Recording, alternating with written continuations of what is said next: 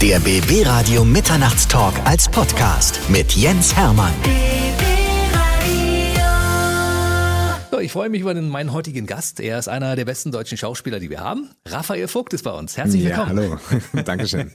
Mensch, zwischenzeitlich haben wir dich in verschiedenen Filmen gesehen, aber früher regelmäßig jeden Tag bei GZSZ. Stimmt, das ist so ein bisschen das, wo ich herkomme und da war ich wirklich sehr lange. Übrigens ja bei dir hier um die Ecke, ne? Also es Mhm. war mein ehemaliger Arbeitsplatz, neun Jahre lang, fast zehn. Lass uns mal ein bisschen über die alten Zeiten reden. Du warst ja damals Ja. mit Yvonne Katterfeld so ein bisschen das Traumpaar, fand ich. Ja? Mhm. Also ihr wart immer so, eigentlich hat man euch immer unterstellen wollen, na, die haben noch was zu laufen. Na. Ja, es gab auch so diverse Unterstellungen, stimmt.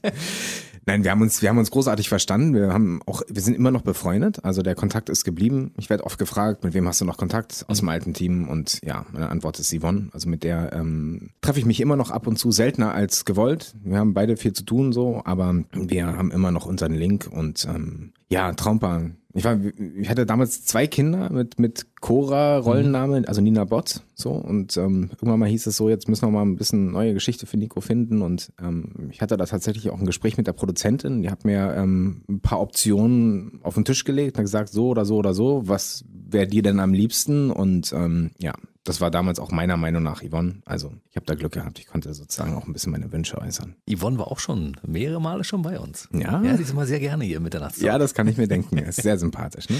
Deine Geschichte ist eine sehr interessante. Du bist ähm, in Berlin geboren, aber zweisprachig aufgewachsen. Ja, ich habe eine französische Mutter und ähm, mein Vater konnte besser Französisch als meine Mutter Deutsch. Das hatte zur Folge, dass ich sozusagen, als ich geboren wurde, erstmal mehr Französisch gehört habe und das sozusagen wirklich auch eigentlich meine Muttersprache ist. Also ich habe, bis ich vier war, nur Französisch gesprochen und dann kam irgendwann mal Deutsch dazu. Also mein Vater hat meine Mutter natürlich dann auch immer ein bisschen dazu gedrängt, ähm, Deutsch zu lernen und ein bisschen zu praktizieren. Und dann habe ich Deutsch gelernt, habe mich geweigert, Französisch zu sprechen und mit sechs bin ich dann erstmal auf eine deutsche Grundschule gekommen. Das war auch der Plan, deswegen haben sie auch gesagt, der muss Deutsch sprechen. Ne? Ab der vierten Klasse bin ich dann abgegangen aufs französische Gymnasium. Da war es dann wieder mehr Französisch als Deutsch. Also es war sozusagen ein ständiger Wandel. Und äh, ich habe das große Glück, ja, mit zwei Sprachen, das ist natürlich großartig. Es wird einem so in die Wiege gelegt, ohne dass man großartig ja, sich hinsetzen muss und das lernen muss. Ne? Hast du auch zwei Staatsbürgerschaften? Ja, habe ich auch, ja. Du bist also auch Franzose. Ja, ich bin auch Franzose. Da bist du tatsächlich der erste Franzose, den wir hier Mitternachtstalk haben. Echt? Ja.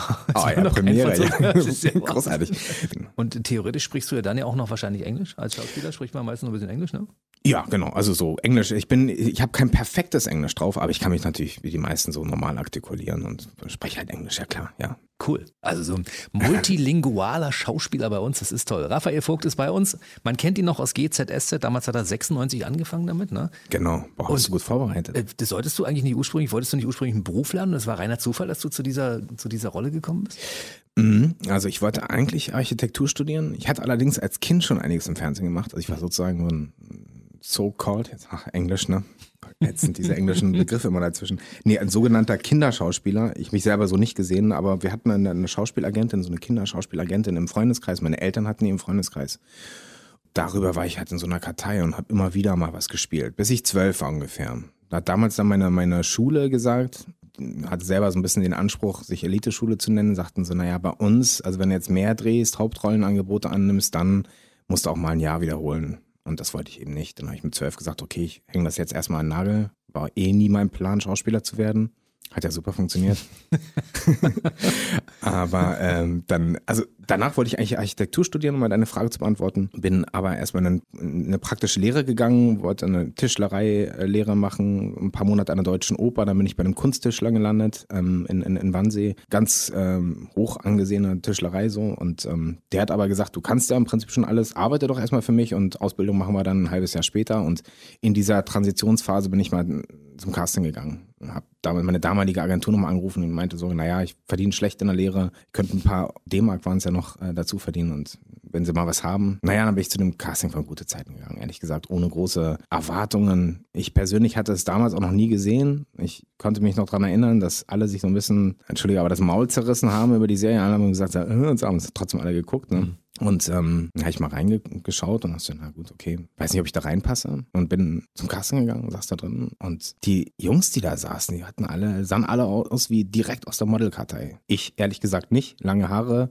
Lederhose, irgendwie so insgesamt passte ich für mein Empfinden gar nicht so richtig ins Bild. Aber die haben halt so einen Typ gesucht. Ne? Die haben danach sofort angerufen und haben gesagt so, okay, du bist es für uns. Und ich war so, ey, nee, nee, ihr habt euch da eine Zeile geirrt oder so. Nee, haben sie nicht. Und dann, ja, dann haben sie, habe ich nochmal ein Casting direkt bei der UFA gemacht und so war sozusagen dieser, dieser Weg dann irgendwann mal zur Schauspielerei. Das ist eine Wieder. unglaubliche Geschichte, finde ich toll. ja, also ich meine, es waren ja schon einige Leute da von GZSZ, der Wolfgang Barrow zum Beispiel ja. auch, ja. ja. wie sie alle da ihre, ihre Charaktere bekommen haben, ihre Rollen, das war ja alles bei denen Zufall, ja. Also es ist ja, ja keiner gezielt hingegangen und hat gesagt, ich werde jetzt Schauspieler bei GZSZ. Hat keiner gemacht, alle sind irgendwie durch Zufall hingekommen.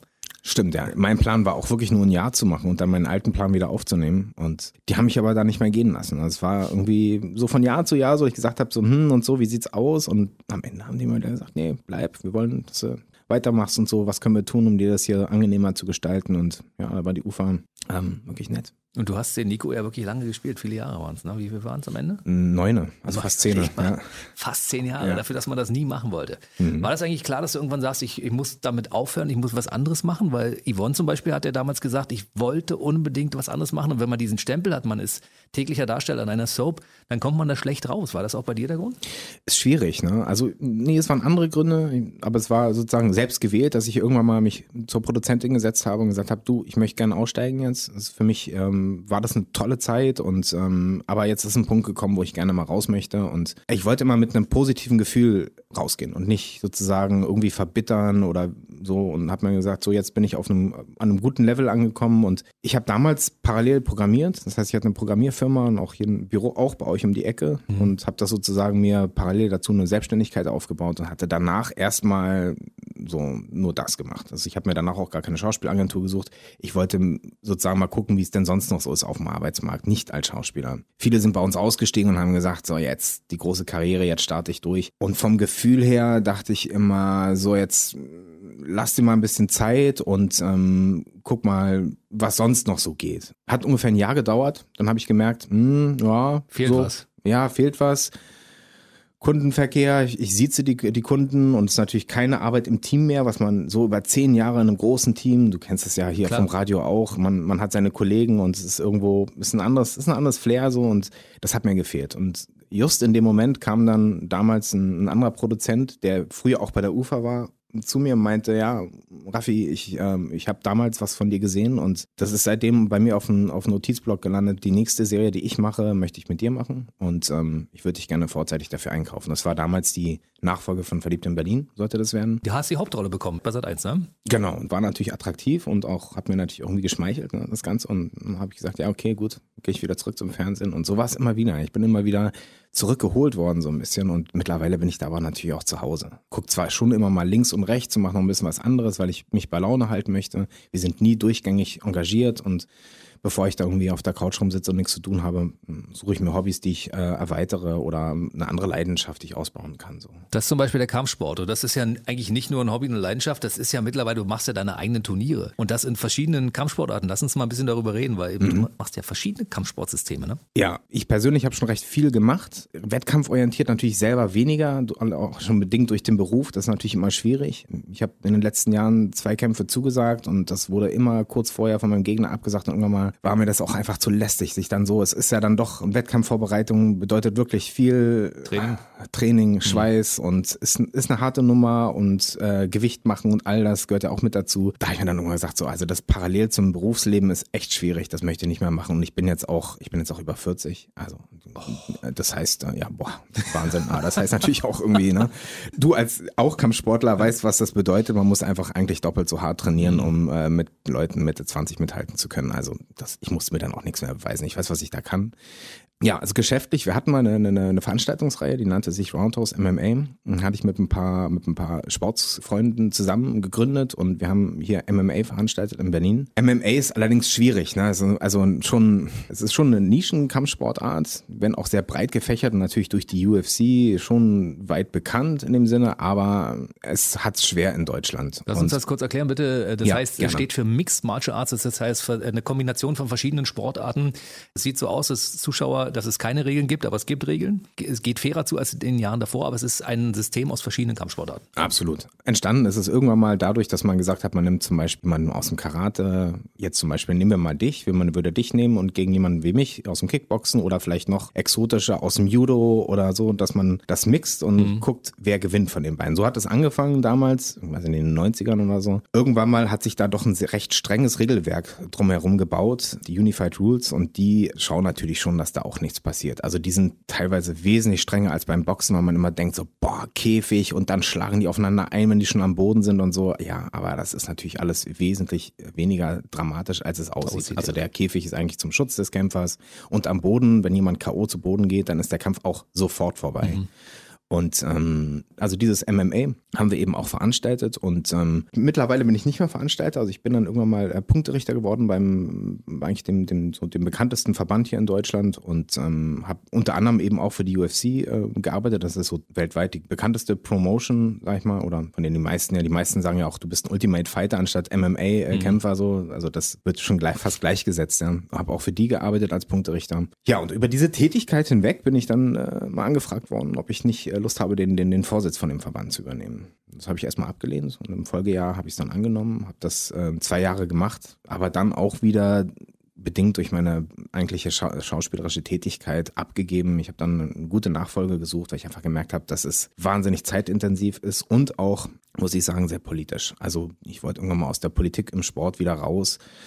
Kennst du bestimmt auch ist ja auch im Karate nicht, nicht ganz irrelevant so und die Politik irgendwie hat das für mich dann äh, nicht mehr so nicht mehr so gematcht. Ich wollte dann einfach da was anderes machen. Ich wollte es wieder zu meiner Privatsache machen. Jetzt mache ich den Sport für mich so und ähm, das ist schön. Und zum Ausgleich ist auch wirklich eine wichtige Sache und wonach ich suche, ist wirklich noch so ein bisschen die, die Schnittstelle zu finden, auch zu meiner beruflichen Tätigkeit. Also ich habe einen, einen, Freund, Mattes Landwehr, ich weiß nicht, ob du den kennst, der hat damals ja. Lasko gemacht. Lasko hat er, genau. Cooler Typ. Absolut. Und auch eine coole Serie, aber es ist natürlich so, so eine Serie hat es einfach schwer auf dem deutschen Markt. Das mhm. ist so. Was würdest du denn gerne nochmal spielen? So meine privaten Skills wurden nie abgerufen. Ich bin selber schon seit ein paar Jahren im Skisport tätig, mache auch Seminare für Schauspieler, zum Beispiel also Waffenhandhabungsseminare, wenn ich so sehe, was so teilweise die unsere Fernsehkommissare an, an, an Fehlern machen in der Handhabung und Waffen ja, ja. so, also die falsch bewegen die Pistole und, halten. Nein, ja, genau. halten, aufnehmen, Alter, ja. fängt schon an, das fängt ja schon beim Aufnehmen an. Da rollt sich bei mir immer alles Mögliche hoch und ich habe irgendwann mal gedacht, so gut, ich habe mich halt sehr viel mit dem Thema befasst. Das natürlich lehnt es auch so ein bisschen an diese Kampfsportgeschichten an und mhm. so, aber ähm, macht zum Beispiel auch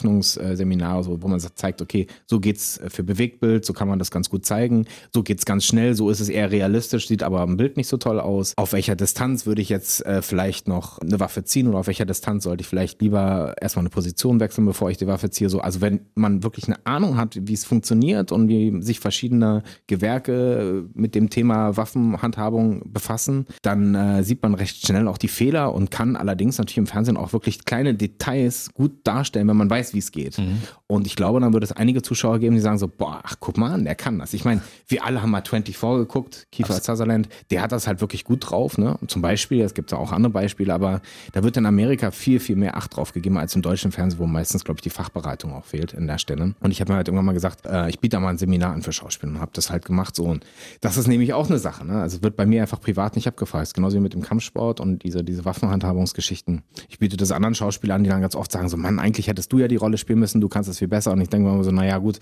jetzt habe ich dir gezeigt, wie es geht, ist auch in Ordnung. Aber klar hätte ich das auch mal machen können. Also in der Richtung. Eigentlich müsste mein Werdegang wahrscheinlich irgendwann mal Richtung Kommissar gehen oder so. Das würde, glaube ich, gut zu dir passen. Also Raphael Vogt als Kommissar kann ich mir gut vorstellen. Als kämpfender Kommissar, der auch für die Rechte des Guten eintritt und auch mal die Bösen verprügelt, das wollen wir auch immer gerne sehen. Also so Serien, 45 Minuten mit einem Happy End, wo du sagst, okay, ich kann in aller Ruhe schlafen gehen.